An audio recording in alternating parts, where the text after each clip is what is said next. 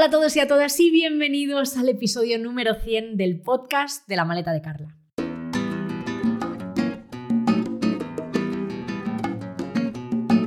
Este no es un episodio cualquiera y le he dado muchas vueltas a cómo celebrar un hito tan importante para mí en este proyecto que empecé con toda la ilusión, que ha tenido muchos altos y bajos y me dije a mí misma que la mejor persona con la que podía celebrarlo es la persona que siempre me ha animado a tirarlo adelante la persona que siempre me dijo que el podcast era lo mío. Uf, ya estoy emocionada, acabo de empezar. La persona con la que una vez más emprendo un nuevo viaje en breve. Antes de empezar la conversación, me gustaría dar las gracias, como en cada episodio, a los patrocinadores de esta cuarta temporada, a Level, la aerolínea low cost que nos facilita los viajes a algunas de las mejores capitales de América con vuelos directos desde Barcelona, pero sobre todo que nos anima a viajar como queramos, solas, en pareja, en familia, en chándal o con tacones, a nuestra manera siempre. En flylevel.com tenéis todas las rutas de Level y a Yati Seguros que apostaron por mí cuando todavía nadie, nadie lo hacía y que siempre nos acompañan en los viajes dándonos tranquilidad y más ahora que viajamos con nuestra hija Lucía. En este viaje que vamos a emprender llevamos el IATI Multiviaje que nos cubre por periodos de 90 días y así no tenemos que preocuparnos en todo el año de tener que ir sacándonos seguros diferentes. En el enlace de la descripción tenéis como siempre el 5% de descuento directo por ser oyentes del podcast de La Maleta de Carla. Y bueno, hoy vamos a centrar el episodio en hablar del gran cambio que estamos experimentando para los que nos estéis escuchando por primera vez y no sepáis de lo que estamos hablando, Adrián, que es mi pareja, y yo lo hemos dejado todo y nos vamos de viaje sin billete de vuelta. Dicho esto, que suena muy grandilocuente y suena un poco a titular de periódico sensacionalista, vamos a ir desgranando en este episodio de hoy, en este episodio número 100 que me hace tantísima ilusión, pues qué significa realmente esto, qué ha pasado hasta llegar hasta este momento y cuáles son nuestros planes, si es que los hay, para los próximos meses. Lo que tengo claro es que no tenía sentido eh, para mí dedicar este episodio 100 a otra cosa que al gran cambio que está sucediendo en mi vida, en nuestras vidas, porque pues sencillamente ahora mismo es algo que lo ocupa todo, tanto física como mentalmente. Eh, tenemos la casa llena de trastos, pero, pero a la vez cada día más vacía. No sé si oye el eco porque no estamos grabando en el cuarto de la lavadora, estamos grabando en mi despacho que pues se va quedando paulatinamente más, más vacío, ¿no? Y bueno, pues la mente también llena de, muchos enredos que se están deshaciendo poco a poco mientras, mientras soltamos lastre. Y para esto tengo aquí conmigo a mi compañero de aventuras, Adrián. Bienvenido al podcast. Muy buenas, Carla. ¿Qué tal? pues mucho tiempo sin tenerte aquí conmigo en el podcast. Vengo, vengo un poco oxidado, ¿eh? Ya, ya hace varias, varias temporadas, varios capítulos. ¿En qué temporada estamos? ¿En la estamos en la temporada 4. En la 4. Y no, vienes al podcast desde la 2. ¿Qué ha pasado? bueno, pues ha pasado que, que, tenemos una peque y creo que desde ese momento eh, ya el tiempo se nos ha recortado un poquito y, y hemos tenido que diversificar. Pero bueno, tú lo has mantenido lo mejor que, has podido y eso te ha hecho llegar hasta la cuarta temporada y ahora ya este año ya estamos muy, muy encarrilados en el hmm, podcast. Sí, la verdad es que sí, ha sido, ha sido difícil y pues es verdad que cuando yo estoy grabando Adrián está con Lucía y, y entonces se nos hace muy complicado grabar episodios juntos, ¿no? A mí, igual que hago con todos mis entrevistados, esto no va a ser una entrevista al uso porque creo que no tendría mucho sentido, pero me gusta retroceder en el tiempo y ver, pues, eh, en, estas entrevistas, ¿no? Que hago? Me gusta preguntarles y retroceder en el tiempo, ver cuándo se dieron cuenta de que necesitaban un cambio. Y me gustaría que un poco nosotros habláramos de esto, ¿no? entonces, hablamos de un cambio, pero ¿un cambio de qué? ¿Cuál ha sido nuestro estilo de vida en estos últimos años para que la gente también pueda entender el cambio? Es decir, estamos diciendo que nos vamos que lo dejamos todo, que nos vamos sin billete de vuelta, pero es verdad que nosotros no hemos compartido mucho de nuestra vida privada em, más allá de, lo que, de los viajes, entonces, ¿cuál ha sido nuestro estilo de vida en estos últimos cuatro años? ¿Qué hemos hecho? ¿Tú a qué te has dedicado? Bueno, ah, digo estos últimos cuatro años, perdón, ¿eh? por contextualizar también, digo estos cuatro años porque antes de eso estuvimos de viaje también durante mucho tiempo, y mm, en estos últimos cuatro años hemos estado como más asentados, ¿no? Sí, sí, sí. Bueno, por lo menos en eh, lo que me respecta a mí, eh, hemos he tenido una serie de años muy reglamentarios. Muy de. Me apetecía trabajar en una empresa durante una temporada. Y al final, entre los primeros meses, pues que son muy, muy desafiantes, que aprendes un montón de cosas y demás. Ah, después vino el COVID, después vino Lucía. Eh, ha pasado mucho tiempo en, en, A mí me parece como en, muy corto. Sí, se ha hecho súper corto. O sea, realmente lo que lo has dicho, digo, son cuatro años, pero. Sí, decir cuatro años, cuatro años y pico, es. Han pasado muchas cosas diferentes, han sido muy variados. Creo que también eso ha sido el motivo de que, de que haya sido tanto tiempo. Por lo hmm. menos yo lo veo como mucho tiempo. Pero hemos tenido un estilo de vida de libro de reglamento, de trabajar eh, jornada laboral típica de ocho horas, que nos hemos beneficiado bastante por tema de teletrabajo. Yo antes iba a la oficina todos los días y desde el COVID pues que, no voy por allí y es un cambio muy importante a nivel profesional Ah, pero sí, ah, todo muy típico, no sé, muy hmm. común. Muy hmm. común. Estos bueno, muy común tú, yo no tanto, pero, pero sí, dentro de lo que es ah, lo que vamos a hacer ahora, pues creo que hemos tenido, no sé, hemos tenido un par de pisos en el mismo sitio, em, con unos alquileres, o sea, como una vida bastante de reglamento, aunque yo sí que he seguido viajando mucho, exceptuando el año del COVID, sí que ha sido una vida bastante de reglamento.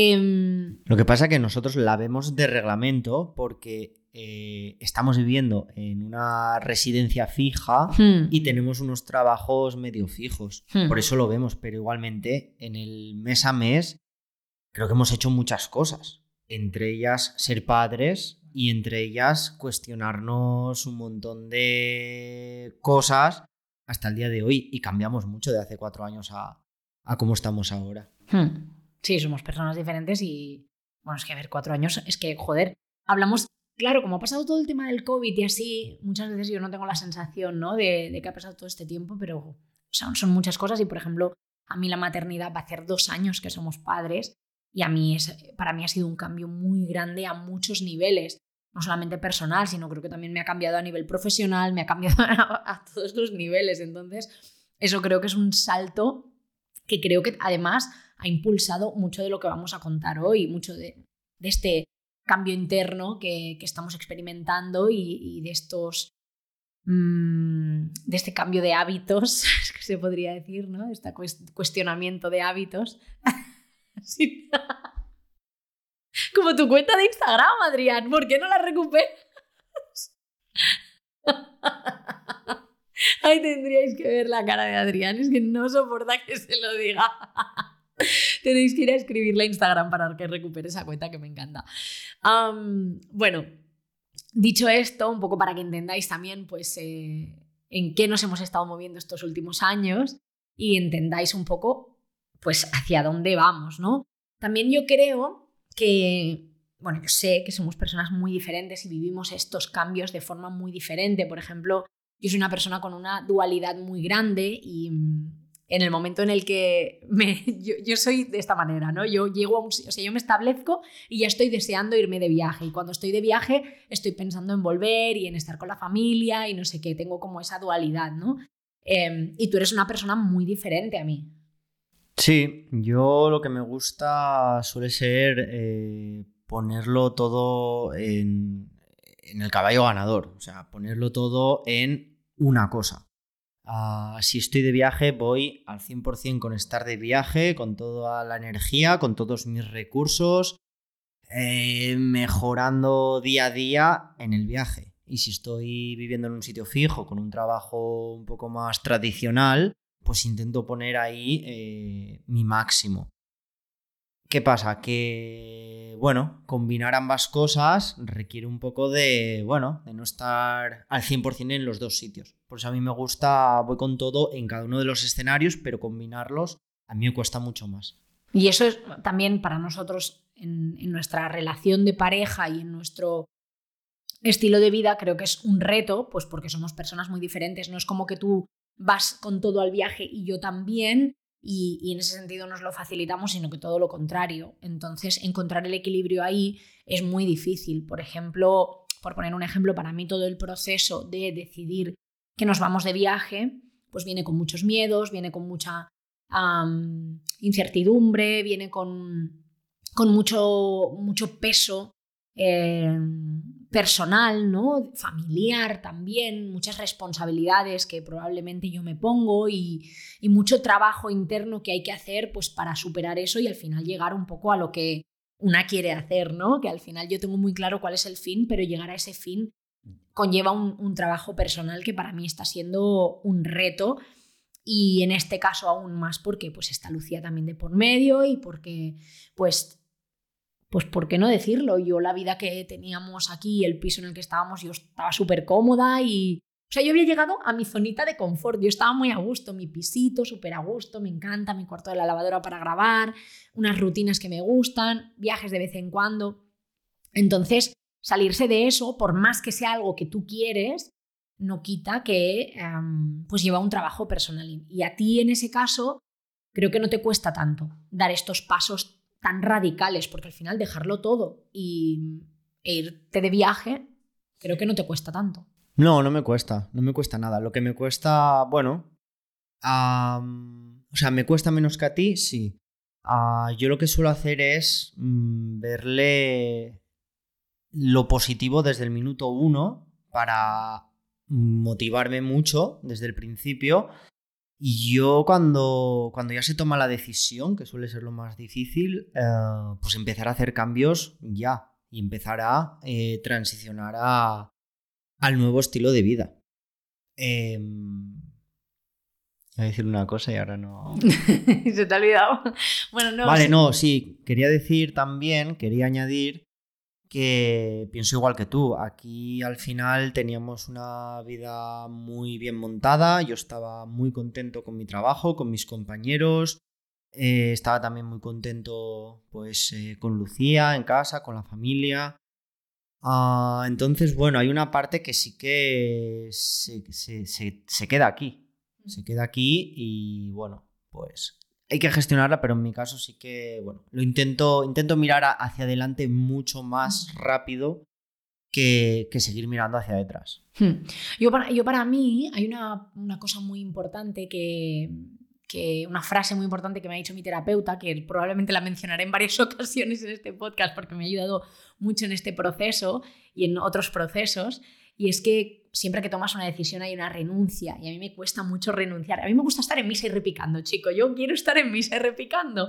Entonces, por ejemplo, pues a mí la idea de perderme el 60 cumpleaños de mi padre o, o, eventos importantes que van a pasar cuando yo no esté, para mí, eh, a mí me cuesta renunciar a eso, ¿no? Entonces eh, es importante poner el foco en, en el por qué lo haces y y en, el, en, todo lo positivo que vas a sacar de eso y en que al final estás tomando una decisión y pues tienes que ir con todo, ¿no? Y, saber que, que, lo que vas a sacar es, es, positivo.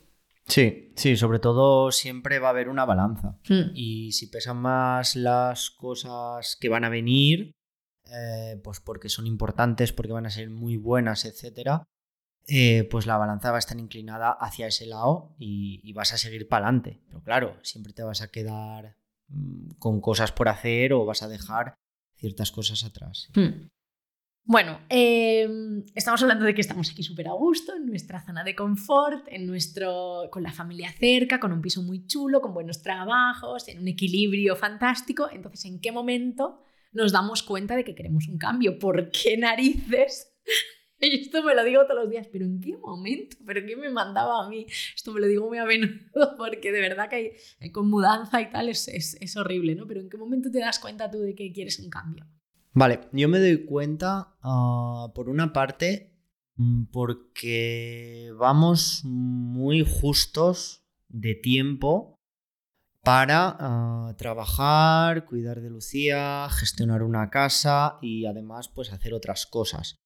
Mm, creo que vamos muy justos de tiempo y sobre todo nosotros, que como padres queremos dedicarle mucho tiempo al cuidado y a la educación de, pues de, nuestros hijos. Entonces, eh, esto requiere de muchísimo tiempo y pues una jornada laboral de 8 horas diarias, más luego eh, gestionar todo lo que he comentado, eh, es ir muy apretado realmente.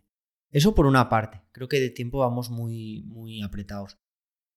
Eh, y luego la otra, o por lo menos la que a mí más me, también me da que pensar y me ha hecho reflexionar, es que en estos últimos meses o años he empezado, o por lo menos he, visto que hemos empezado a encajar en muchas cosas ah, socialmente aceptadas y que parece que todo el mundo hace y tampoco se cuestionan demasiado. Y empezar a encajar en tantas cosas y no sé, ah, hace sí, como es como que en vez de tomar tú ciertas decisiones, es como que el entorno y el estilo de vidas y el estilo de vida son los que eligen por ti, ¿no? Entonces, empezar a encajar en tantas cosas, em, a mí me da que pensar. Me da que pensar. Ah, pues, por ejemplo, cuando llevamos a, a Lucía a la guardería, era como una necesidad que teníamos para poder encajar, tener un hijo con nuestros trabajos y nuestro estilo de vida aquí. Y no era una decisión que tomáramos nosotros tanto como que la tomaba la situación o el entorno. ¿Qué pasa? Que después de haber tenido la experiencia, eh, ahora Lucía no va a la guardería, porque le vemos en este momento más ventajas pues que desventajas. Eh, con el eh, esfuerzo que esto conlleva. Claro, no sale, no sale gratis porque al final nosotros tenemos que dedicarle pues esas horas que antes estaban cubiertas. Pero al final son decisiones que dices, bueno, es que no me queda otro remedio que, que hacer esto ¿Por qué? Porque la situación lo exige. Vale, si no tuvieras esta situación, ¿harías esto? Y, si, la respuesta es no. Entonces, cuando te encuentras con muchas respuestas negativas a cosas que haces y son el día a día, quizá el estilo de vida que tienes no, no es muy coherente con el que quieres. O no, no se amolda o no es eh, tan parecido como tú querrías.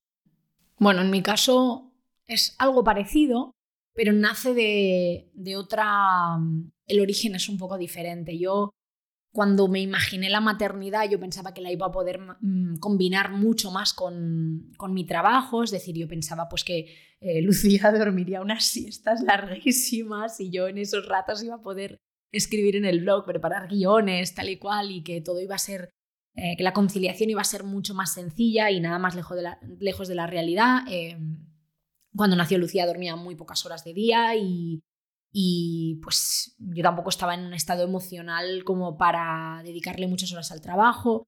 Y en el momento en el que empiezas a trabajar y te das cuenta de que necesitas una serie de horas concentrada para poder sacar trabajo adelante y que eso no es compatible con la crianza, pues decides llevar a tu hija a la escuela infantil, ¿no? Que es un poco lo que estaba contando Adrián. Y eso pues hace que la veas menos horas también y, y, pues, no sé, creo que hubo un momento en el que me di cuenta de que no, las cosas no estaban yendo como yo quería y, o como yo había, pensaba que iban a ir y, y luego hubo otro punto de inflexión muy grande que fue que al volver de México, Estuvimos dos meses en México en el mes de en el año 2022, a principios de 2022 estuvimos dos meses en México y disfruté mucho de esos dos meses en familia, de viajar, de mm, un poco tomar decisiones sobre la marcha, compartir todo el tiempo juntos y mm, yo ya traía ese gusanillo de, de, hacer otro viaje indefinido porque ayer justamente estuve leyendo mi diario y escribí algo así, eh, antes del viaje a México escribí algo así y, ya hace tiempo ¿no? que tengo ese gusanillo en el, en el cuerpo pero sobre todo fue darme cuenta de lo rápido que estaba creciendo Lucía. Es decir, desde que volvimos de México, casi, sí, en febrero, al verano, Lucía había alcanzado como muchos hitos de desarrollo muy importantes, ¿no? Caminar, empezar a decir sus primeras palabras. Y todo esto estaba empezando a pasar muy, muy rápido. Y siento que en seis, siete, ocho meses, Lucía ha crecido muchísimo. La veo mucho más grande, ¿no? Mucho más mayor y, mucho más niña que bebé. Y eso, em, pues me ha hecho querer pasar todo el tiempo con ella. O sea, que, que nosotros seamos las personas que estemos todo el rato con ellas absorbiendo esto, porque yo no sé si voy a ser madre otra vez que la maternidad es durísima, entonces yo no sé si voy a pasar por esto otra vez y yo quiero disfrutarla al 100% y quiero absorber todos esos momentos y no me quiero perder ni un minuto y no quiero que ella consiga un hito de desarrollo en una escuela infantil, lo quiero que lo, consiga a mi lado, ¿no? O a tu lado. Entonces no quiero que nos perdamos eso y, y para mí darme cuenta de todo esto, pues este verano ya hubo ese clic que, ese, momento ¿no? en el que dices esto, esto tiene que ir por otro lado y, es el momento de que empecemos a ver cómo lo vamos a hacer. ¿no? Yo creo que fue más o menos este verano, unas conversaciones que hubo en Asturias, creo, porque tengo por ahí algunas fotos que estábamos un poco hasta las, hasta las 12, la una de la madrugada, tú con un gin tonic y yo con un vaso de agua, eh, hablando de estos temas. ¿no? Puede ser, sí, sí. Y, bueno, pues eh, me gustaría un poco que habláramos de cómo ha sido el proceso de tomar la decisión de que queremos eh, pues, eh, hacer este cambio y un poco los pasos que hemos ido tomando. No sé si tú te acuerdas de todos esos momentos y, o, más o menos de cómo ha sido el timeline de, esos pasos que hemos ido dando. Mm, vale, de cara a que a tomar la decisión. No, de cara, sí, sí, o sea, la decisión creo que más o menos ya quedó tomada verano, agosto, septiembre más o menos y, luego pues todos los pasitos que hemos ido dando. Bueno, yo a ver cómo tengo que hacer un poco de memoria, ¿eh? Me pilla un poco a contrapié, pero yo me imagino que tú al final ah, nosotros ah, teníamos ganas de hacer esto. Hmm. estamos de acuerdo los dos, entonces, eh, ok, decisión para adelante. Y creo que después el primer paso que hemos dado inmediatamente es el de ver la viabilidad de hacerlo. O sea, creo que lo primero es, vale, quiero esto, vamos a ver si es viable ahora o es viable dentro de un año o no es viable por estos motivos, qué motivos son, etc. Entonces creo que primero sí, lo primero es ver la viabilidad, ¿no? Viabilidad de eh, pues por una parte viabilidad económica, ver si tenemos recursos económicos pues para poder dejarlo todo y irnos a viajar. Y después también viabilidad de todas las cosas que tenemos aquí y por cosas entendamos eh, pues el sitio donde vives, eh, las cosas con las que trabajas. el trabajo mismo. El trabajo, las relaciones personales, todas esas cosas, o sea, todo tu entorno, ver si es viable eh, que lo puedas dejar en este momento. Porque al final, pues una... Puede que lo que sea, no sé. Eh, estás eh, cuidando de una persona y no es el mejor momento para irte. O hay que estar ahorrando un año más. O bueno, hay diferentes circunstancias. Entonces yo creo que al final es ver la viabilidad, ver las cosas que hay en tu entorno, las cosas que necesitas para hacerlo y ver si al final sale en verde o en rojo.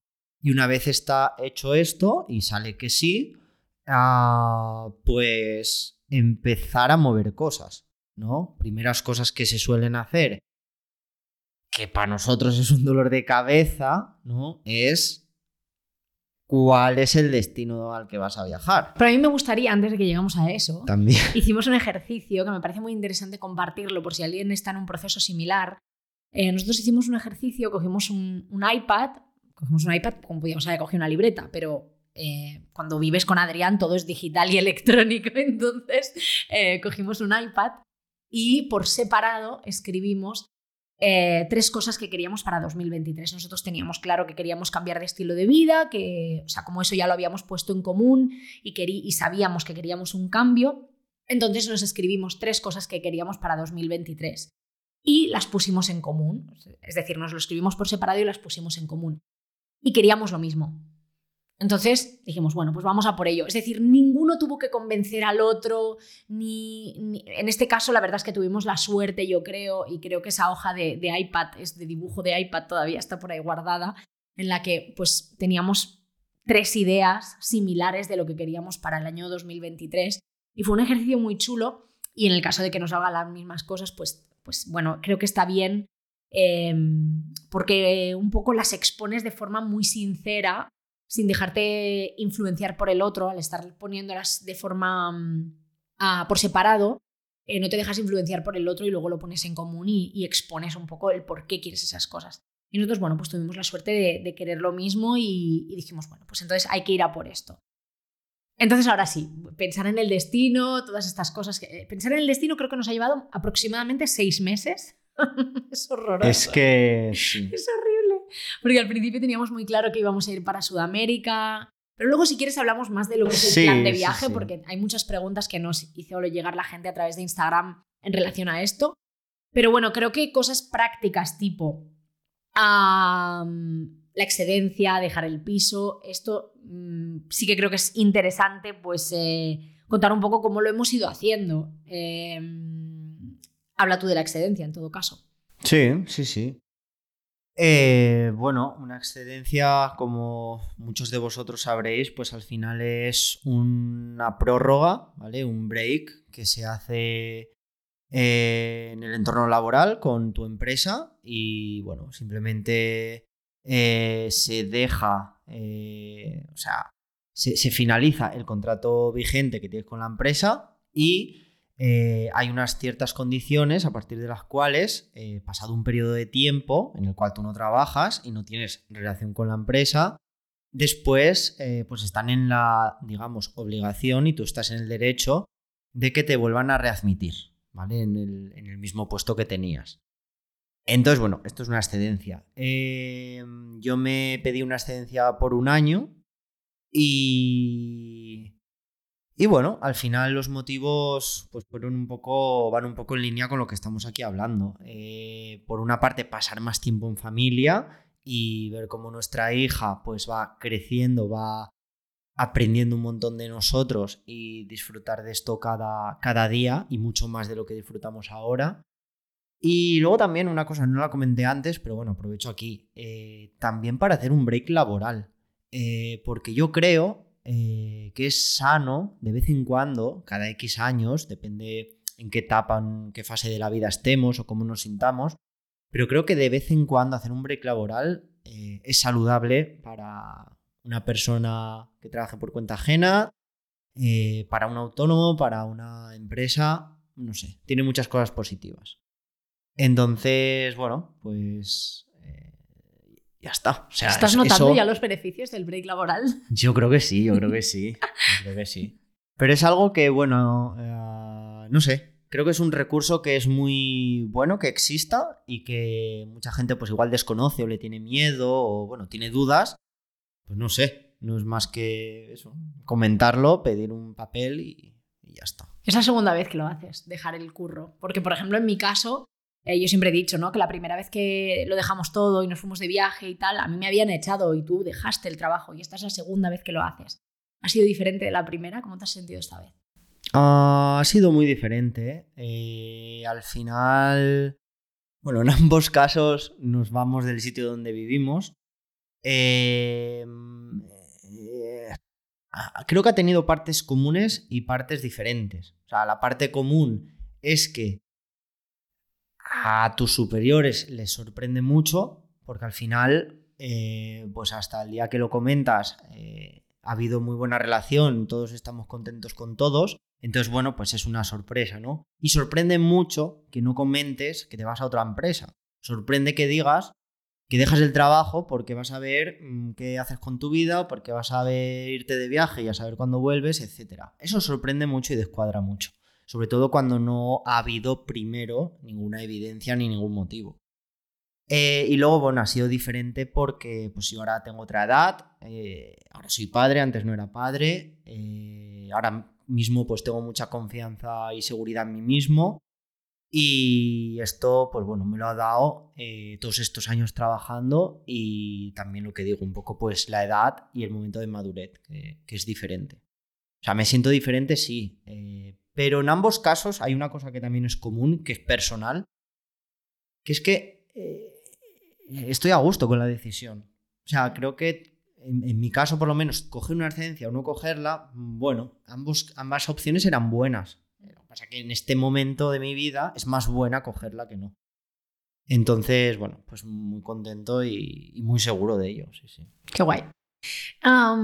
Bueno, otra de las decisiones que hemos tomado ha sido dejar el piso, que esto ha sido muy complicado porque, pues, por ejemplo, cuando nos fuimos a... Nosotros estamos en un... hemos estado de alquiler durante cuatro años en dos pisos diferentes em, y cuando eh, tomamos la decisión de cambiar de, estilo de vida y de, pues, eh, a lo mejor empezar un viaje y así, pues el piso. ¿Qué hacemos con el piso? Eh, el piso en el que estamos estaba, vacío, lo hemos amueblado desde cero y, claro, son muchas cosas que ya no es solamente la gestión emocional de eh, estoy dejando un lugar que me gusta, sino es que además tengo que vender todo esto, o tengo que deshacerme de ello o meterlo en un trastero. hemos optado por dejar el piso porque mantener un alquiler era inviable, que mucha gente me ha preguntado, ¿pero dejáis el piso? Y digo, sí, porque es que no es nuestro y porque mantener un alquiler en la zona en la que vivimos sería completamente inviable. Y, luego, pues Sí que hubo un momento en el que incluso fuimos a ver presencialmente un trastero para guardar nuestros muebles, porque pues eran muebles que nos gustaban mucho, eh, que habíamos seleccionado con mucho cariño, muchos de ellos de segunda mano, pero que nos gustan mucho y, y bueno, esto fue más cosa mía, el tema del trastero creo que fue más cosa mía porque yo me tengo mucho apego a las cosas y a las personas, pero, o sea, a las personas lo normal, ¿no? Pero a las, bueno, no, lo normal no, más de lo normal, pero a las cosas les tengo mucho apego también y, ha sido un ejercicio, un esfuerzo y un ejercicio de soltar que me ha costado, pero que al final un poco he trabajado el, el hecho de que no dejan de ser cosas y que si en el futuro me voy a otro piso, a lo mejor esas cosas ni encajan. Eh, hemos hecho fotos de las cosas que nos gustaban, de los muebles que nos gustaban, de, los objetos de decoración que nos gustaban y, lo hemos vendido todo. Wallapop y Vinted están que echan humo y, en ese sentido creo que hemos tomado la decisión correcta porque al final también más, cuantas más cosas te dejas atrás, ¿no? Más estás atado a ese lugar y a, y tienes esa como esa responsabilidad, ¿no? Siento un poco que haber tenido un trastero que estás manteniendo mes a mes es un lastre que tienes mental, un lastre más, ¿no? Y creo que, pues yo en mi caso personal, ya tomar esta decisión para mí es un reto, como va encima sumarle responsabilidades que son innecesarias. Así que, pues estoy muy feliz de que, no sé, hemos hecho prácticamente, nos hemos deshecho prácticamente de todo y las pocas cosas que quedan espero que se vendan en los próximos días. Y, pero bueno, en ese sentido también ha sido bastante más fácil para ti, creo, ¿no? Que eres el amante de las ventas por Wallapop. Yo es que, es que siempre lo digo, a mí una, una mudanza me, me apasiona. Eh... Eres la única persona sobre la, tierra a la que le gusta una mudanza. O sea, yo llevo una semana cortándome las venas en negación Adrián diciéndome, venga, que tienes que empezar con tu despacho. Y yo, no, pero si todavía tenemos tiempo. Es que tendría que ser obligatorio. Pasan los días, pasan los días. Aunque no te vayas a ningún lado, hacer una, un simulacro de mudanza cada dos o tres años y, ser conscientes de, de, todos los lastres, de todas las cosas abandonadas que tenemos en casa que se pueden ir fuera. Pero al final eh, bueno, que es un ejercicio muy bueno, muy sano. Yo al final en, mi vida he hecho, antes les estuve contando mentalmente, es que he hecho más de 15 mudanzas sin contar meses de estar de viaje y de estar en el extranjero y demás. Entonces, bueno, nada, que no sé qué queréis que diga de la mudanza. No, nada, que, que es un paseo y encima te lo pasas bien. Que, es un aprendizaje, una mudanza. Eh, y, ya está, que Carla lo está haciendo muy bien. Pon una mudanza en tu vida. Es, es Yo de verdad no os puedo, yo os presto a Adrián para hacer mudanzas porque es la mejor persona para eh, ayudarte a deshacerte de trastos, de verdad, es, es genial. Em, bueno, dejando la parte de las cosas un poco a un lado, hablemos un poco de, la parte de las personas, ¿no? Que cuando tomas una decisión de este tipo, ah, pues y esto un poco lo, quería comentar una cosa que, un ejercicio que hice cuando, cuando empezamos a tomar esta decisión, que fue compartir una foto en Instagram de la última vez que, hicimos esto y le pregunté a la gente que si haría un viaje indefinido.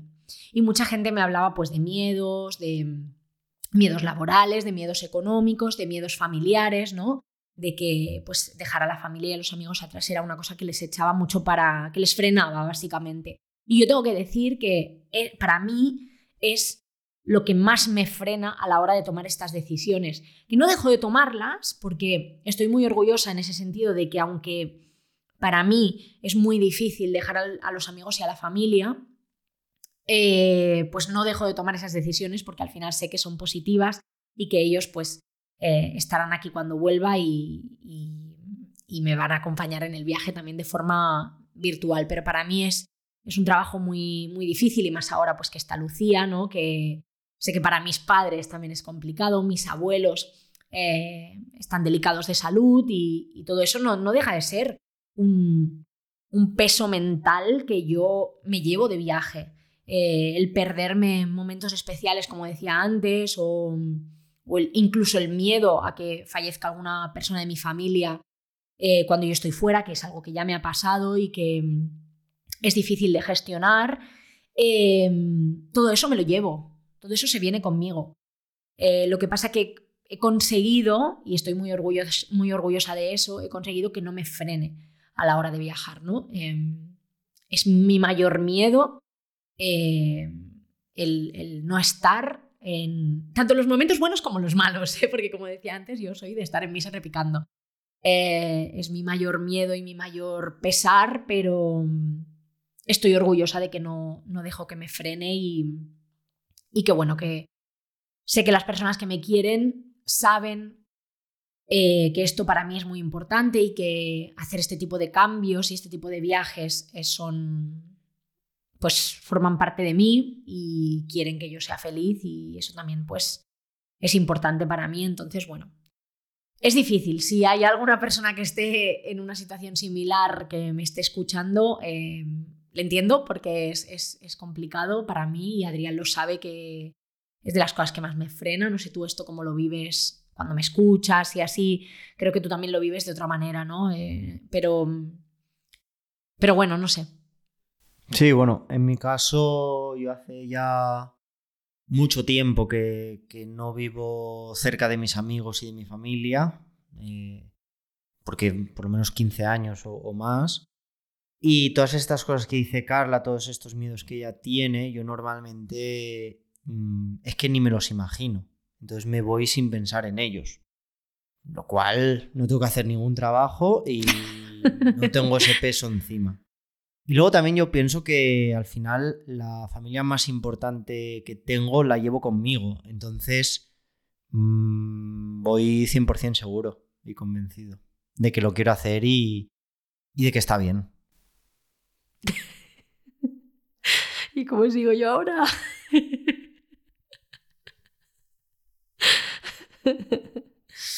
sí, lo que ha dicho Adrián. ¿Quieres que siga yo con la entrevista? Sí, sí. bueno.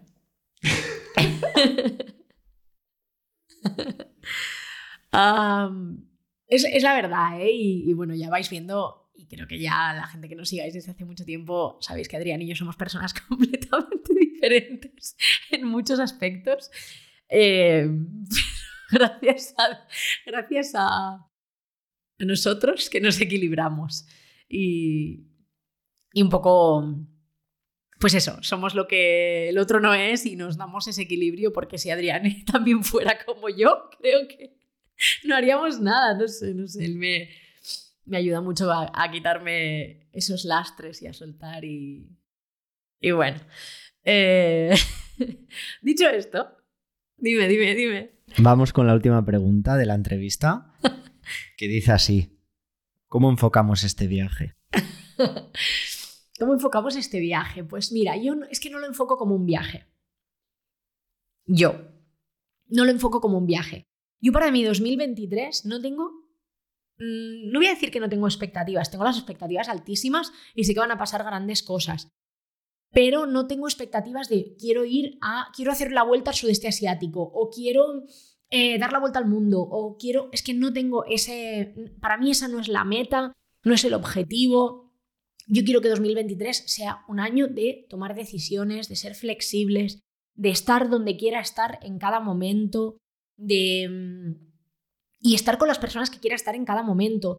Yo, yo mm, lo que quiero es tener la tranquilidad de que tengo esa flexibilidad en 2023, de que si eh, me voy en enero y en abril no me siento bien estando de viaje y donde quiero estar es en Asturias o donde quiero estar es en Noruega, cojo y me vuelvo. Bueno, Noruega es estar de viaje, me quiero decir, eh, no quiero estar en Asia de viaje, eh, cojo y me vuelvo. O sea, no, no quiero tener ninguna presión de, Buah, es que como me he ido al sudeste asiático, pues es que ahora cómo voy a volver. No quiero eso. Entonces, para mí no es, Buah, me voy con billete de ida y no sé cuándo voy a volver sí, pero es que no, sin, ninguna pretensión y sin ningún objetivo claro y un poco dejarme llevar, no sé, esa es mi... Y, estar juntos, y estar juntos y ver a Lucía y hacer cosas con ella y compartir primeras veces y volver a sitios donde ya hemos estado con ella, porque es que eso me parece lo más. Siempre que hemos hecho eso con, ella me, me, parece lo más. Y, estar juntos, tío, y, y pasárnoslo bien con ella, y porque muchas veces en el día a día estás tan metido en lo que tienes que hacer que yo personalmente me olvido de pasármelo bien, ¿sabes? No es que tengo que poner la lavadora, no es que tengo que tenderla, no es que ahora tengo que ir a comprar porque no tengo nada en la, en la nevera o tengo que esto, tengo, no, tengo, tengo, tengo, tengo, tengo. Me apetece un poco más de, pues, fluir, ¿sabes? En 2023 quiero fluir y quiero disfrutar y reconozco el, privilegio que nos hemos construido, que estoy, lo, dije en Instagram, es un privilegio que nos hemos construido, que nadie nos ha regalado, que estamos aquí eh, y reconozco el privilegio que es estar teniendo esta conversación, pero que nadie nos lo ha regalado y voy a disfrutar de ese privilegio que nos hemos construido. ¿Y, ¿Y tú? a ver, supera eso, venga.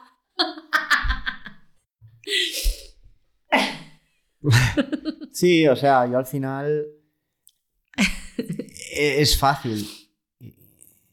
Creo que lo que quiero es para muchas cosas lo contrario a lo que tengo aquí. Entonces, pues quiero estar de viaje, quiero pensar solamente en a ver qué comemos hoy, a ver a qué jugamos, a ver dónde vemos el sunset, a ver estas cosas por lo menos durante una temporada. Luego pues ya estás por ahí, se te despiertan un poco más los sentidos, se te despierta también un poco la, la imaginación, vas viendo cosas, hablando con gente, etc. Y, y sí, sí, sí, sin más, no sé, es que voy, lo que tú dices, voy a, a disfrutar del momento y, y ya está. Y quizás más, no sé, basarnos más en, en experiencias personales, de familia, ¿no? Que quizás no ir a ver grandes cosas que hay en, por ahí, pero, pero bien, bien, sí, sí. Bueno, vamos a pasar a las dudas de la gente porque eh, cuando di la noticia en Instagram, pues mucha gente tenía dudas, algunas ya las hemos ido solucionando eh, en estos 40 minutos que llevamos de podcast em, y, las otras pues las vamos a solucionar ahora. Eh, las he poco intentado clasificar, las primeras eh, dudas son un poco dudas generales sobre el viaje y luego pues otros temas como el tema económico que siempre, siempre, siempre genera mucha duda y, vamos a solucionar algunas de las, de las dudas que tenéis. Eh, como buenamente podamos. Y, nada, vamos a empezar. La primera pregunta eh, es ¿por qué Maldivas como punto de inicio? Es una pregunta de Ruth on Tour. ¿Y por qué Maldivas como punto de inicio? No sé si quieres contestar tú. Sí, contesto yo. Elegir destino eh, suele ser el demonio porque es muy difícil con tantas opciones que hay. Entonces, bueno, decidimos ir al sudeste asiático. No queríamos ir del tirón. Había que hacer una escala. Y vimos Maldivas como un buen sitio para hacer una escala. Porque es un sitio pues, bastante peculiar, bastante especial. Eh, tiene todo el tema este del buceo que pues a Carla le gusta mucho. Y nos gusta mucho las islas, ¿no? La playa, a Lucía le gusta sí, mucho. Sí, tiramos mucho de eso normalmente en los viajes y bueno, pues cumplía un poco con todo esto. Así que ese es el motivo. Para mí era como el punto de inicio perfecto porque me quiero tomar el principio de este viaje como unas vacaciones. Entonces tú cuando piensas en vacaciones, ¿en qué piensas? ¿no? Pues Maldivas, pues tal cual. Y mm, bueno, vimos una buena combinación de, vuelos hasta Maldivas y, por eso lo decidimos. También nos preguntan por aquí, em, Victoria Alada eh, dice, pensé que Maldivas era un destino prohibitivo en cuanto a lo económico. Bueno, en Maldivas hay opciones de irse de resort a 1.000 euros la noche o hay opciones un poco más low cost entre, que van entre los 50 y los 100 euros la noche y de hecho en temporada baja bajan un poco más los precios. Nosotros es que vamos en temporada alta y estamos pagando unos 80 euros la noche más o menos, eh, que es menos de lo que cuesta una noche de hotel en Nueva York. Entonces, eh, está bastante bien de precio y la verdad que los vuelos, si los buscas con tiempo y hay combinaciones con eh, aerolíneas low cost, y puedes llegar a Maldivas tranquilamente por 200 o 300 euros. O sea que, que no es tan prohibitivo realmente como lo pintan. Luego ya veremos allí, una, una vez allí, ya veremos a ver cuánto, cuánto cuestan las cosas, ¿no? Pero, pero no es prohibitivo, la verdad. Es más caro que el sudeste asiático, sí, pero, pero menos caro que Nueva York. Y luego nos preguntan qué islas de Maldivas vamos a visitar. De viaje con Hugo nos pregunta qué, islas de Maldivas vamos a visitar. Adrián no tiene ni idea porque va a ir eh, a ciegas, como siempre, a los viajes. Y vamos a visitar, que ya te lo puedo decir porque lo acabo de cerrar hoy, la isla de... ay, no me acuerdo cómo se llama. Fulido. Eh, Mafushi la hemos elegido un poco como base para hacer algunas eh, excursiones y Rashdo, creo que se pronuncia así, Rashdo, Fulido y Mafushi. Vamos a ir a estas tres islas. Eh, tenemos dos semanas en Maldivas porque tampoco lo hemos querido alargar mucho más. Al final es un presupuesto que se pasa de lo que nos queremos gastar en el sudeste asiático y por eso no, no nos quedamos más tiempo. Bueno, es una escala de dos semanas que está muy bien. Que está muy bien, que está muy bien. Luego, em, nos pregunta Glorodicio eh, si tenemos previstos los países que vamos a visitar. No hay una lista cerrada. Eh, queremos ir a países que no hemos estado, del sudeste asiático, como pueden ser, pues no sé, Camboya, Vietnam, Myanmar, Corea del Sur, un poco de ese saco. Eh, pero no hay una lista cerrada y de hecho eh, de Maldivas vamos a Tailandia y de ahí ni idea. Ni idea, ni idea. Tenemos cerrado un apartamento de Home Exchange en Bangkok durante 10 días después de Maldivas, que es lo siguiente que vamos a hacer. Bangkok es una ciudad que nos gusta mucho, Tailandia en general es un país que nos gusta mucho. Así que, pues, pues un poco pues, lo que surja después de ahí, no sabemos, no sabemos lo que va a pasar. Como decía antes, Em, vamos a dejarnos sorprender en 2023. Luego, Viajeros Callejeros, esto es un poco que lo ha puesto Vanessa, dice que si habrá una segunda subida a la pagoda Chureito en este viaje. Por contextualizar, nos conocimos en eh, la pagoda Chureito en Japón y siempre, siempre bromeamos con el hecho de volver a Japón y, y vernos allí. Entonces, ¿qué? ¿Iremos a Japón o no? Yo creo que si vamos a Japón vamos a ir a Chureito y seguramente paguemos las taquillas. Porque. Porque ahora no eres un rata, ¿no? Ahora tengo que cargar por Lucía en vez de por, por la mochila. Ay, me encanta. Bueno, si no sabéis de qué hablamos, es que no habéis escuchado otros episodios del podcast, así que tenéis que poneros al día. Em, ¿Qué más? Eh, nos pregunta Flor barra baja Colman, ¿con cuánto tiempo antes empezamos a planificar un viaje así? O si vamos a ir viendo sobre el camino. Pues como decíamos, vamos a ir un poco sobre la marcha. Ahora mismo solamente tenemos planificado las dos semanas de Maldivas y una semana, no, y diez días en Bangkok. Y a partir de ahí, supongo que cuando estemos en Bangkok, pues ya iremos viendo los siguientes pasos que demos. Pero de momento, eso es lo que tenemos. ¿Qué más? ¿Cuánto tiempo estimáis que este, estaréis viajando? Creo que esto ya ha quedado respondido. Esta pregunta me parece muy interesante. Eh, Destino al que más ganas le tenéis. Psico Barbie nos pregunta esto. Hmm. Adrián. Contesta tú antes porque yo.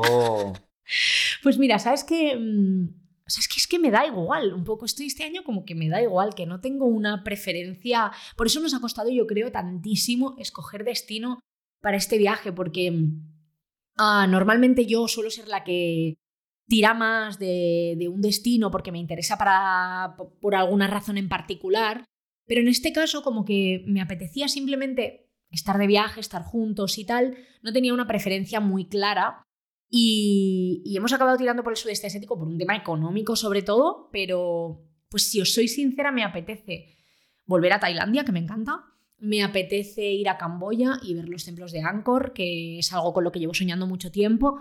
Y te diría que me apetece volver a Filipinas, lo que pasa que creo que no va a estar en esta ruta. Y me apetece mucho ir a Japón otra vez. No sé tú. Yo del sudeste asiático digo Corea del Sur. ¿Pero Corea del Sur está en el sudeste asiático? Bueno, vale, pues de Asia digo es que Corea. que antes ya lo Pues dijiste, igual no, digo, ¿eh? pero a ver un momento. Vale, vale, pues igual ¿Qué no está. este? Eh, de, de Asia, Corea del Sur. Y de no Asia, diría Colombia. Colombia. Muy bien, pues, pues oye, igual este año vamos para Colombia. Yo, si tuviera que decir de América del Sur, yo lo tenía muy claro, para mí eran Argentina y Chile. Eh, así que bueno, pues con level, además. ¿Qué más, qué más, qué más, qué más? Bueno, eh, preguntas de Lucía. ¿Cómo nos planteamos eh, la logística con la niña, el tema médico? Eh, esto lo pregunta Esther Mae. El tema médico, pues eh, con IATI de la mano y cualquier cosa que pase, como siempre, pues llamamos al seguro y nos lo solucionan en menos, bueno, normalmente en una hora, ¿no? Pero, pero siempre en las siguientes horas tenemos un médico en la habitación o vamos a una clínica o así. Entonces, pues no nos preocupa demasiado. Hemos hecho la visita correspondiente a vacunación internacional por si había que vacunar a Lucía. Y pues nada más, o sea, y la logística con la niña en general, pues, pues poniéndonoslo fácil, ¿no? Viajando muy ligeros, mm, llevando cochecito en este caso, Hmm. y, y ya está, que es fácil. Sí, o sea, Es fácil. siento que no es un problema añadido viajar con Lucía a nivel de logística. Es un problema, un problema no, es un es algo en lo que pensar en otras cosas, ¿no? Cuando, a la hora de elegir destino o de ver cómo llegar a este ese lugar, sí que nos lo pensamos. Por ejemplo, eh, hemos cogido un vuelo que era más caro, pero que tenía ciertas comodidades más y que llegábamos más rápido al destino, pues porque eh, a la hora de viajar con Lucía preferimos eh, pues ese servicio, ¿no? Y en vez de hacer cinco escalas para ahorrarnos 200 euros. Pero a la hora de logística, esto de... No, eh, luego los alojamientos intentamos que tengan una serie de características también, que no sean alojamientos cochambrosos, como los... Bueno, cochambrosos tampoco, pero antes éramos un poco más ratillas en cuanto al alojamiento y ahora pues hay unos mínimos, ¿no? Sí, tomas decisiones un poco diferentes, pero Mm. al final necesitas un poco más de espacio, necesitas ciertos horarios, que cuando viajas solo, pues puedes eh, abaratar eh, muchos precios, eh, pues bueno, siendo flexible, Ah, pero ya está, eh, sin más. Que haya espacio en un sitio para dormir, que no estemos en, en un sitio igual muy alejado de la civilización y, y ya está. Y que los transportes sean cómodos y Sí. ya está. Esta pregunta yo creo que está pensada para ti. ¿Qué llevas en la maleta para tantos meses? ¿Qué llevo en la maleta para tantos meses? Eh, llevamos un poco de ropa, llevamos un poco de tecnología. Llevas lo mismo que para una semana. Eh, sí, prácticamente sí. Básicamente, O sea, esa sería la respuesta. Sí, viajamos con mochilas de aproximadamente. Bueno, viajamos con mochilas de 40 litros Hmm. eh, que pesan aproximadamente unos 7-8 kilos para el equipaje de los tres. O sea, dos mochilas de 7-8 kilos para los tres. Eh, hay que viajar ligero, hay que dejar espacio en la mochila para guardarte comida, cosas que te compres, etc. Y es que... Bueno, es que llevo, llevamos nada. Llevamos muy poca, o sea, piensa que 7-8 kilos entre los tres, ahí entra toda la ropa de los tres, toda la tecnología de Adrián y mía y eh, calzados, eh, ropa de baño y todo, o sea, ahí entra todo. Y si queréis, hay un episodio sobre minimalismo en el podcast, en la primera temporada, si no me equivoco, que está muy interesante, por si lo queréis escuchar, un poco ahí la evolución que hemos hecho a la hora de hacer las mochilas. Y supongo que también en TikTok o en Instagram compartiré lo que llevamos en las mochilas. Sí, o sea, 7 8 kilos cada uno. Sí, sí, cada claro, Mochila. Y hay un par de posts en el blog, que uno es eh, cómo hacer la mochila para el sudeste asiático y otro es cómo hacer la mochila para ir a Egipto. Y estamos en esa línea. Sí. De quitar muchas cosas y cada vez ir más ligeros. Sí, porque es que eso nos da mucha, mucha, mucha comodidad. eh, y mucha flexibilidad y estamos a gusto, así que no necesitamos más cosas. Y además tam- también vamos con la mentalidad de que si nos hace falta algo, lo compramos en el destino. Entonces, pues, pues con esa mentalidad vamos a todas partes. Tema. Esta es una pregunta, yo creo, más para ti también, Adrián. ¿Te apetece tanto como a mí este cambio de, cambio de estilo de vida, este viaje? ¿Te apetece tanto como a mí? Sí, ¿no? Yo creo que sí, ¿no? Supongo que ¿A porque hay te gente. apetece? Esto lo pregunta eh, arroba Chris barra baja O. Eh, yo supongo que lo, pre- lo pregunta porque como que la del blog de viajes soy yo, la viajera soy yo, pues mm, igual por si te estoy arrastrando, pero creo que no, ¿no? De hecho, hay Mm. veces que creo que a Adrián le apetece más que a mí, porque como yo tengo todas estas cargas y estas estos lastres y estas... A mí me resulta más fácil. A ti te resulta más fácil. sí. sí. Y. Yo, si Adrián no fuera como es, eh, probablemente mm, me, me frenaría, de hecho, y, y probablemente me costaría mucho más tomar la decisión, ¿no? Si tú me pusieras pegas en vez de ponerme facilidades, con todas las pegas que me pongo yo ya de, pero ¿cómo vamos a dejar el piso? ¿Pero cómo voy a vender mi escritorio? ¿Pero cómo voy a dejar a mi amiga y a su niño? ¿Sabes? O sea, si yo eh, estuviera con una persona que me dijera, pues tienes toda la razón, Carla, ¿cómo vas a vender tu escritorio? pues creo que es que no podría hacer ni la mitad de cosas, porque es que tú me, me das muchas alas. Sí. pues. Toma si tú- piropo. Si tú lo dices, sí. O si tú lo ves así, sí. Ah, a ver, yo dos cosas.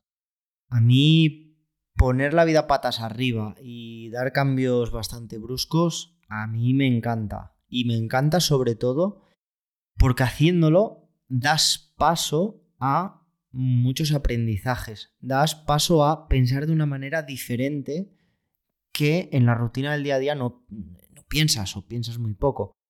Entonces, eso da pie a, un mundo mm, muy amplio y muy desconocido y muy rico para, bueno, pues para tu crecimiento personal. Y después, eh, pues sí, o sea, yo quitarte de cosas y estar, andar ligero por la vida y quitarte, pues eso, responsabilidades, preocupaciones, etcétera. eh, pues bueno, supongo que a todos nos gusta. Pues irse de viaje y mm, cargarse todo lo que tiene uno, eh, es que es hacer eso mismo. O sea que al final es eso. Yo tengo muchas ganas porque sé que da paso a, a, todo esto. Hmm. Para mí este, has dicho una palabra clave que es crecimiento personal. Em, se me asemeja mucho a la maternidad. A mí la maternidad me ha hecho mucho crecer como persona y estos cambios me hacen crecer mucho como persona porque, como dices tú, pues te hacen cuestionarte muchas cosas, pues la cantidad de cosas con las que, que- que tienes en casa o tu relación con las personas.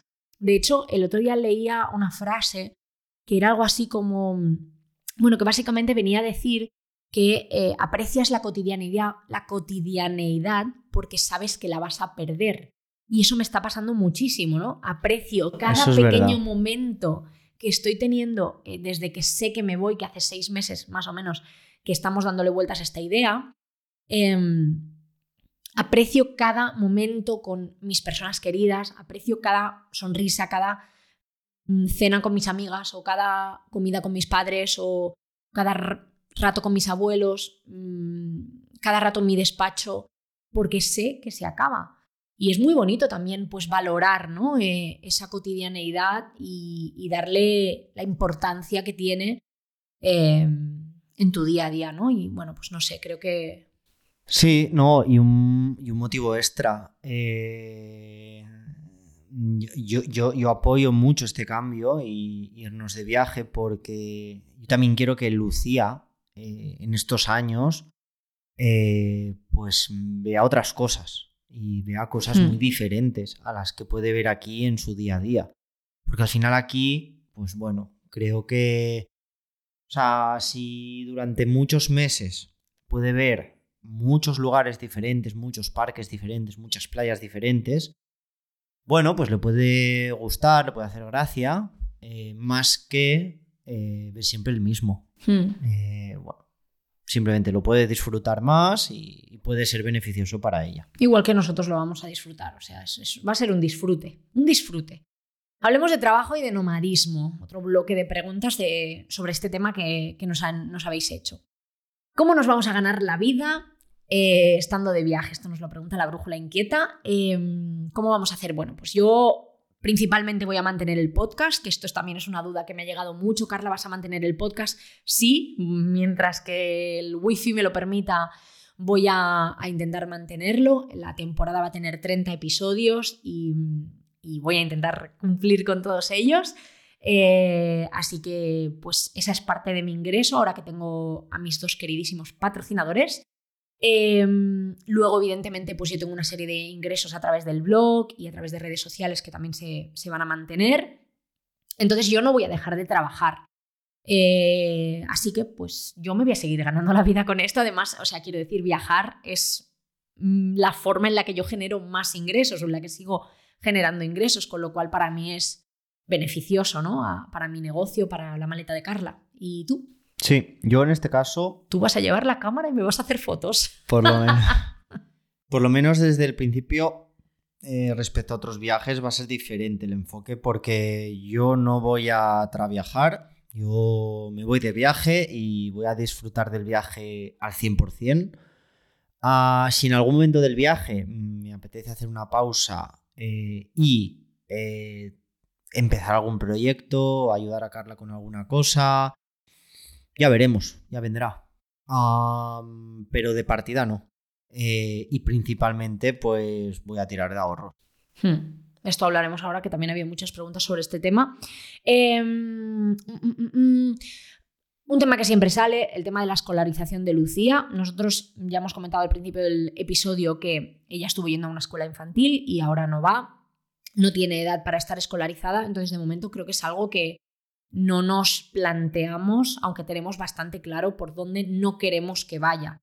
Eh, así que bueno, mm, cuando llegue el momento lo veremos y, y si nos apetece, pues ya lo compartiremos. Pero de momento, no. No, no. De momento. No, no, de momento la De momento. escolarización ya se la hacemos nosotros. Totalmente. Eh, otra pregunta sobre este tema es que si nos lo planteamos como estilo de vida, que si nos planteamos el nomadismo, que si nos gustaría tener una base y seguir viajando pero con una base, esto lo pregunta Celi Pimienta, ¿tú cómo lo ves? Mm, ¿Pero con una base o sin una base? No, que ¿O- si nos cómo? planteamos este cambio, es decir, el, el deja- dejar el piso, irnos de viaje, que si nos planteamos el nomadismo como estilo de vida forever, o si nos gustaría en un futuro volver a tener una base. Yo te diría que el nomadismo no. Entendido como yo lo entiendo, ¿eh? Hmm. que es sin tener una base, trabajando digital 100% ah, y moviéndose uno constantemente. Hmm. Porque uno es que dediques, vivas en un país durante muchos meses y cambias a otro país, pero vayas teniendo residencias fijas de, qué sé yo, 3-4 meses en el mismo sitio. Bueno, eso igual me apetece un poco más. Pero esto de viajo y cambio cada tres días, cada semana de alojamiento y demás, yo no lo quiero ahora mismo.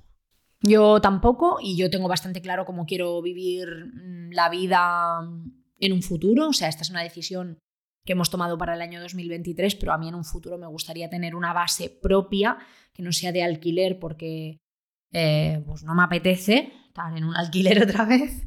Entonces, pero bueno, también creo que ahora no es el momento. Pero llegado el momento, yo lo que quiero es tener mi propia residencia y seguir haciendo viajes cuando me apetezca y viajes que no tienen por qué ser de 15 días, que sean pues del tiempo que sea. Y saber que tengo esa mm, base a la que volver. Yo, por ejemplo, una cosa que em, he estado pensando mucho estos días es en el desgaste físico-emocional que ha supuesto este, esta mudanza, ¿no? Que a ti te da mucho placer, pero a mí me ha parecido agotador. Y no sé si volvería a pasar por algo como esto de una forma tan radical. Eh, dentro de cinco años a lo mejor se me ha olvidado, ¿no? Pero, pero Dios, em, no por el nivel de cosas que acumulas, ¿no? Sino porque, no sé, tío, me estoy haciendo mayor, ¿sabes? me estoy haciendo mayor y me pesan estas cosas cada vez más, no sé. Y, y no sé si lo volvería a hacer, la verdad. O sea, ahora lo estoy haciendo, lo estoy haciendo muy feliz, ¿eh? Pero Dios, qué desgaste. Creo que sobre todo. ¡Qué agotamiento! Eh, a ver, lo que es el proceso de hacerlo eh, es trabajo, claro. Bueno, lo que se puede extraer es un aprendizaje enorme. Para, mm, pues las siguientes veces que vivamos en algún lado. Pues por ejemplo, ahora si nos cuesta un mundo, pues vender mm, una cama y lo que pesa y lo que todo, pues igual el día, de, el día de mañana no tenemos una cama en casa, tenemos otra cosa que, que sea mucho más. que vamos a tener. Que sea mucho más adecuada. O sea, al final a tener es, un futón. Al final es.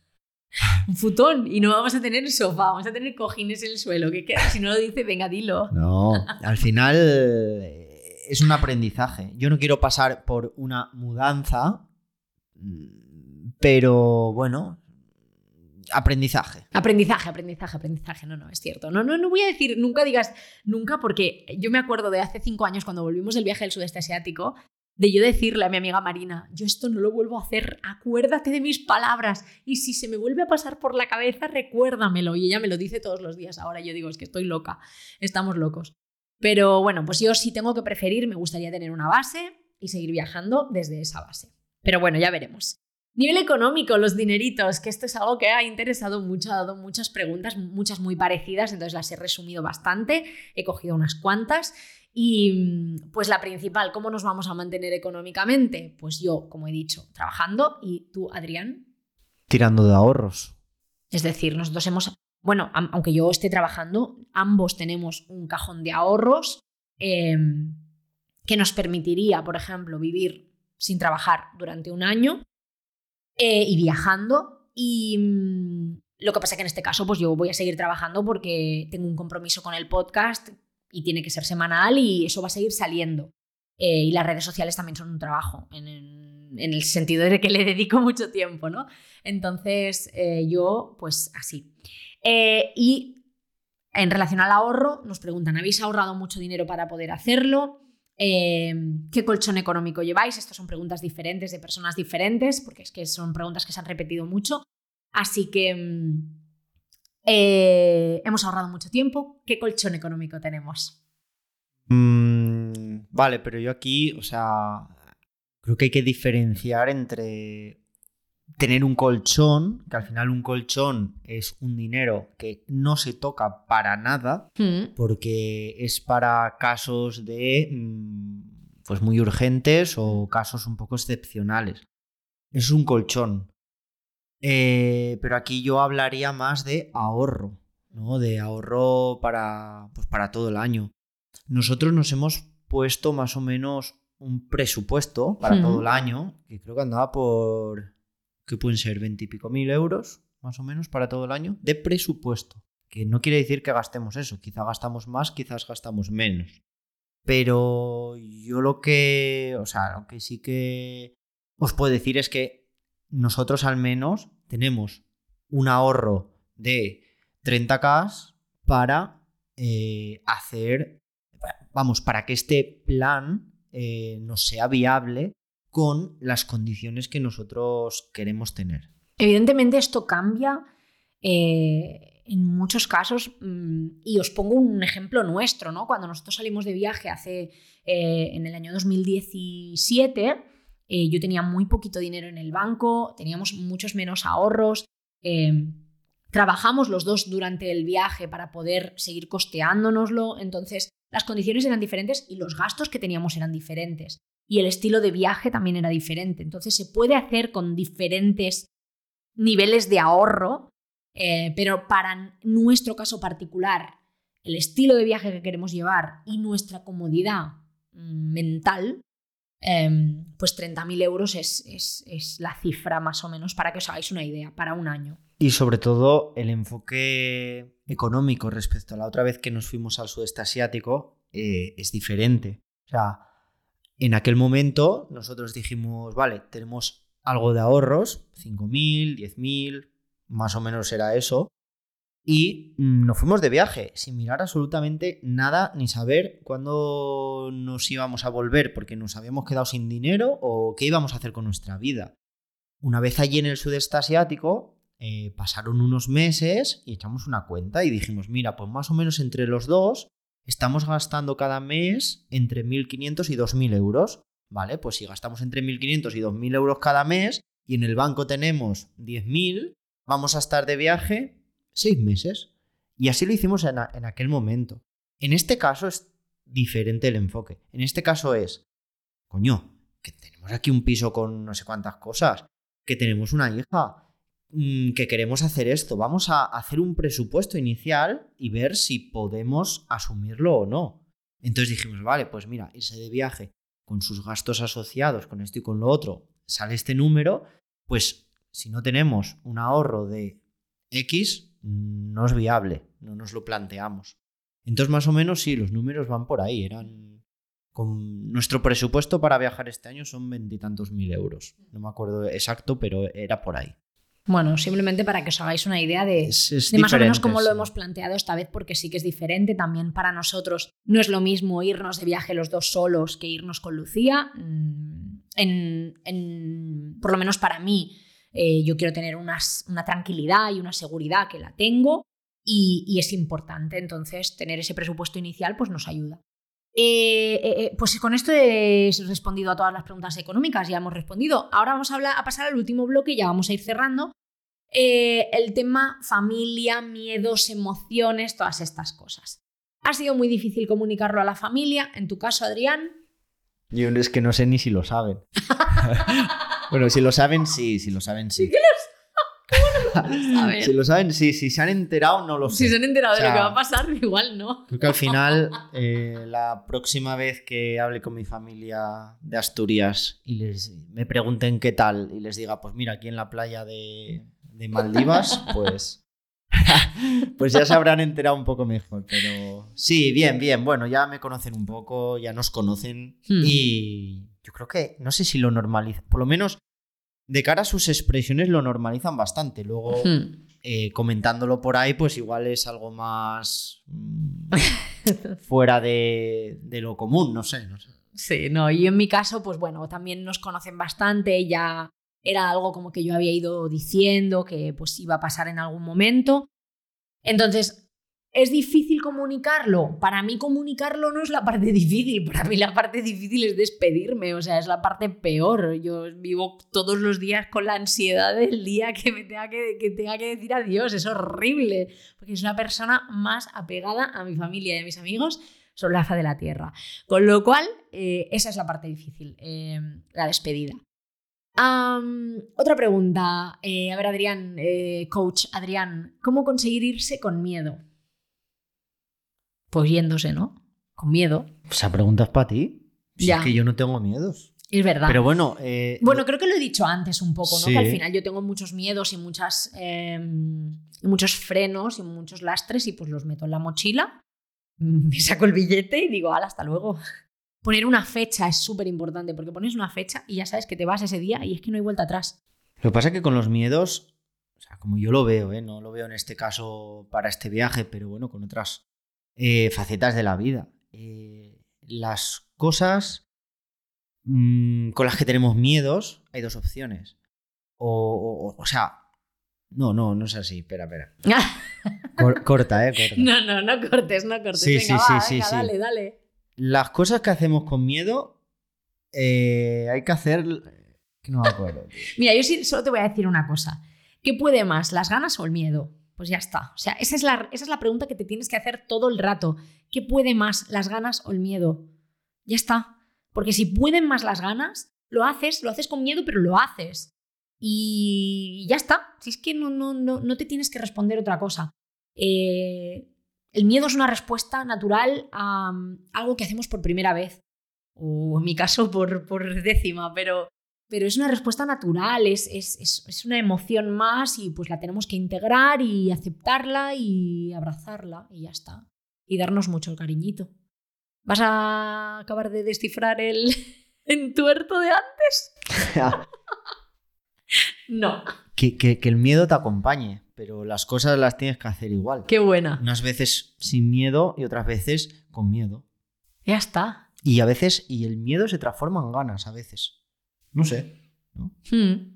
Que el miedo te acompañe, en vez de que la fuerza te acompañe, que el miedo te acompañe. Me ha gustado. Sobre todo si haces, lo que está claro también es que si haces algo con lo que no tienes miedo, es algo con lo que estás a gusto, es algo con lo que conoces.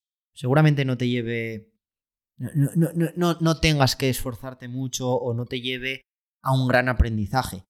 Si haces algo con miedo, tienes que pensar, hostia, esto que voy a hacer, le tengo un miedo grandísimo. Y eso ya te tiene que dar un indicativo de que lo que viene detrás o lo que viene durante que lo hagas va a ser algo muy bueno, va a ser algo muy diferente, va a ser algo que te va a llevar, te va a transportar a, algo diferente y algo nuevo. Te va a expandir. El miedo es un indicativo positivo. Me gusta. Me gusta, vamos a... Porque el miedo además siempre se, relaciona con... Es una emoción que se relaciona con algo negativo, entonces me gusta que lo transformemos. Me gusta mucho. Esta pregunta es de una mujer que mm, su pareja acaba de pasar por un proceso oncológico y mm, me escribió un día un mensaje estando en Nueva York y me dijo que el podcast le había ayudado mucho en momentos difíciles, pues de cuando le diagnosticaron a su marido la, enfermedad, el cáncer y, y pues em, desde aquí le quiero mandar un saludo porque hace poco que me dijo que, pues que parecía que todo estaba bien y que todo estaba mejor, así que le quiero mandar un saludo.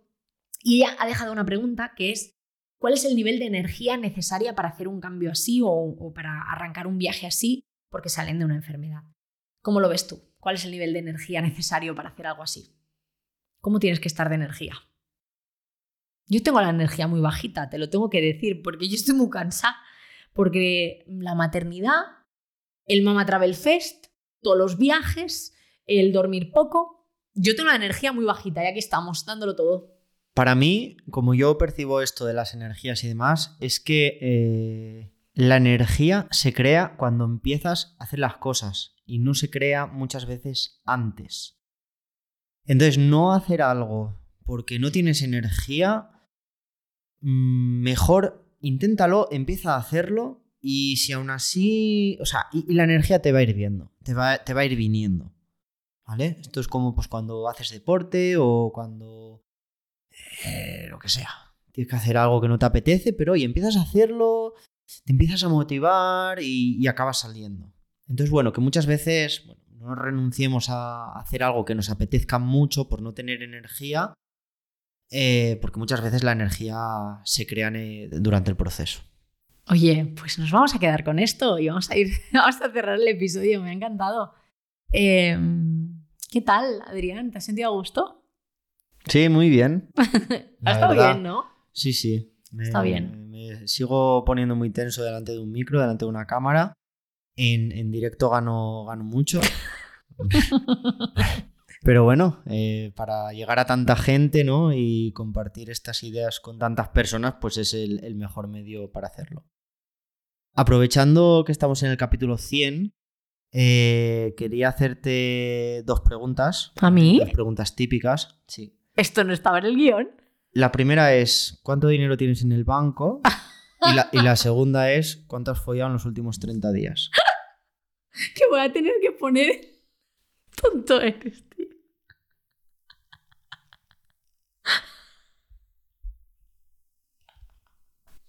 Silencio, silencio incómodo. Voy a tener que poner el, warning de la edad.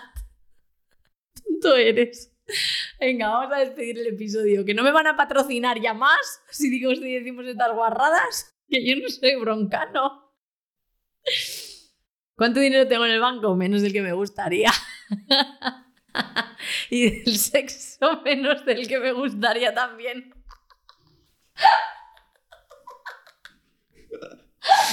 y por eso me voy de viaje. por eso quiero, pasar más tiempo familia. Para gastarme lo poco que tengo, a ver qué follo más. Adrián, digas que me van a censurar. No, pero de, por eso he hecho la pausa para que de lo del capítulo 100 en adelante corte. Que no van a cortar, que yo le voy a dar instrucciones a nuestros editores del podcast. Un saludo desde aquí a María Santonja para que no corte el podcast. No, bueno, no sé. Vale. Bueno, eh, dicho esto, muchísimas gracias por escucharnos. eh, a todas las Una- que- sí. Sí, a ver, venga. Ah, te ¿qué- corta. ¿Qué quieres? Sí, eh, tengo una pregunta. Tío, pensaba que me ibas a pedir matrimonio. Ah. Sí, hombre. Me pones tú en un aprieto, ahora te pongo yo, guapo. No, no. A ver, vamos a hacer una pausa. Que no van a cortar. Es para que corte. que- No, la pregunta, la pregunta que quieren escuchar eh, todos los seguidores del podcast de la maleta de Carla. Calla. ¿Te llevarás los micros de viaje? Me quería comprar un micro pequeño. Vaya mierda de pregunta. Me quería comprar un micro pequeño, pero es muy caro. Entonces no sé lo que voy a hacer. Y ya está. Venga, vamos a ir des- despidiendo el podcast.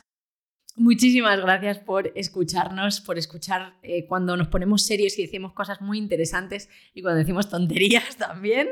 Eh, ya sabéis que a Adrián le tenéis en arroba cuestión y a mí en arroba la maleta. Arroba cuestiona tus hábitos, por si no se ha entendido. Y arroba la maleta de Carla para mí. Y nada, que ha sido un gustazo compartir este podcast con vosotros y emocionarnos, reírnos, hacer coña y, y todo un poco. Y, que muchísimas gracias. 100 episodios es muchísimo. Estoy súper feliz eh, de haber llegado hasta aquí. Me siento muy orgullosa de mi trabajo y de, y de todas las personas que han pasado por este podcast porque gracias a ellas, ellas son las personas que me han influenciado para eh, hacer este cambio que siento que episodio tras episodio escuchar todas sus historias me ha motivado muchísimo para, para buscar este cambio, así que también aprovecho desde aquí para darles las gracias. Adrián, gracias a ti por... Deja el móvil. gracias, que estoy en un momento romántico, deja el móvil, hombre. Eh, gracias a ti por, por, eh, por todo, absolutamente todo lo que hemos comentado en este podcast, pero por, por estar a mi lado y por ser un poco pañuelo de lágrimas y fuente de carcajadas. y gracias a, vosotros por escucharnos, porque sin vosotros pues no, no sería posible este podcast. Ah, gracias ahí a ti, a Level, por acompañarnos esta cuarta temporada. ¿Tienes algo más que añadir? ¿Alguna preguntita? No, nos vemos en TikTok. Arroba la maleta de Carla. Muchas gracias. Chao. Hasta la próxima. Adiós.